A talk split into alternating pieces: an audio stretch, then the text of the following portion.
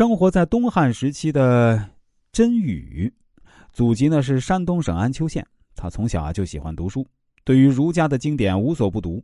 随着年龄的渐渐增长啊，就专门研究孔子编著的《春秋》一书，在学问上有独到的见解，在思想上完全尊奉孔子，在行动上呢也遵照儒家的道德去做，因而他在乡间口碑颇佳。时间到了光武帝刘秀建武年间。朝廷听说甄宇很有学问，又待人宽厚，就把他征召到京城洛阳，任命他为博士。那博士啊，在当时是最高学府太学里为太学生讲授儒家经典的。古时候，每年农历十二月初八是腊八节，是祭祀百神的日子。每至腊八，光武帝刘秀都要向太学颁诏表示慰问，并赏赐每个博士一只羊，以资鼓励。有一年啊。又到了腊日，光武帝派大臣到太学里去慰问。大臣宣读诏书说：“博士们讲学兢兢业业，焚高祭鬼，十分辛苦。现每位博士赐羊一只，带回家中与家人团聚，欢度节日。”诏书宣读完毕，博士们叩头谢过圣恩。随后啊，使臣命随从把羊群赶进太学院中，点过树木，交给太学院长官祭酒。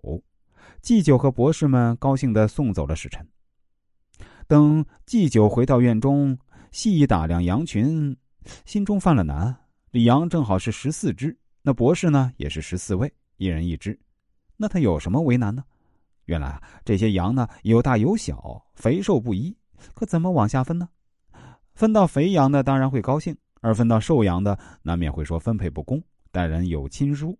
他想来想去，也没有想出个万全的法子。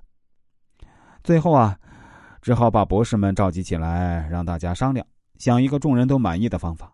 一个博士说：“那羊本来就有肥有瘦，如果每人领一只，怎么也不会平均。依我看，不如把羊都宰了，大家分肉，每人一份，肥瘦搭配，就不存在合理不合理了。”这个主意有人赞同，但多数人不同意，认为大过节的拿这些血淋淋的肉。不好往家里拿。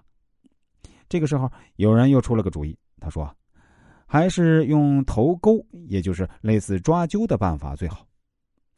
谁摊上什么样的，就领什么样的，大小肥瘦全凭运气，也不会有怨言。”在众人七嘴八舌的时候，真宇静静的站在一旁，想：杀羊分肉、头钩取羊，都有损博士的名誉，会让世人耻笑。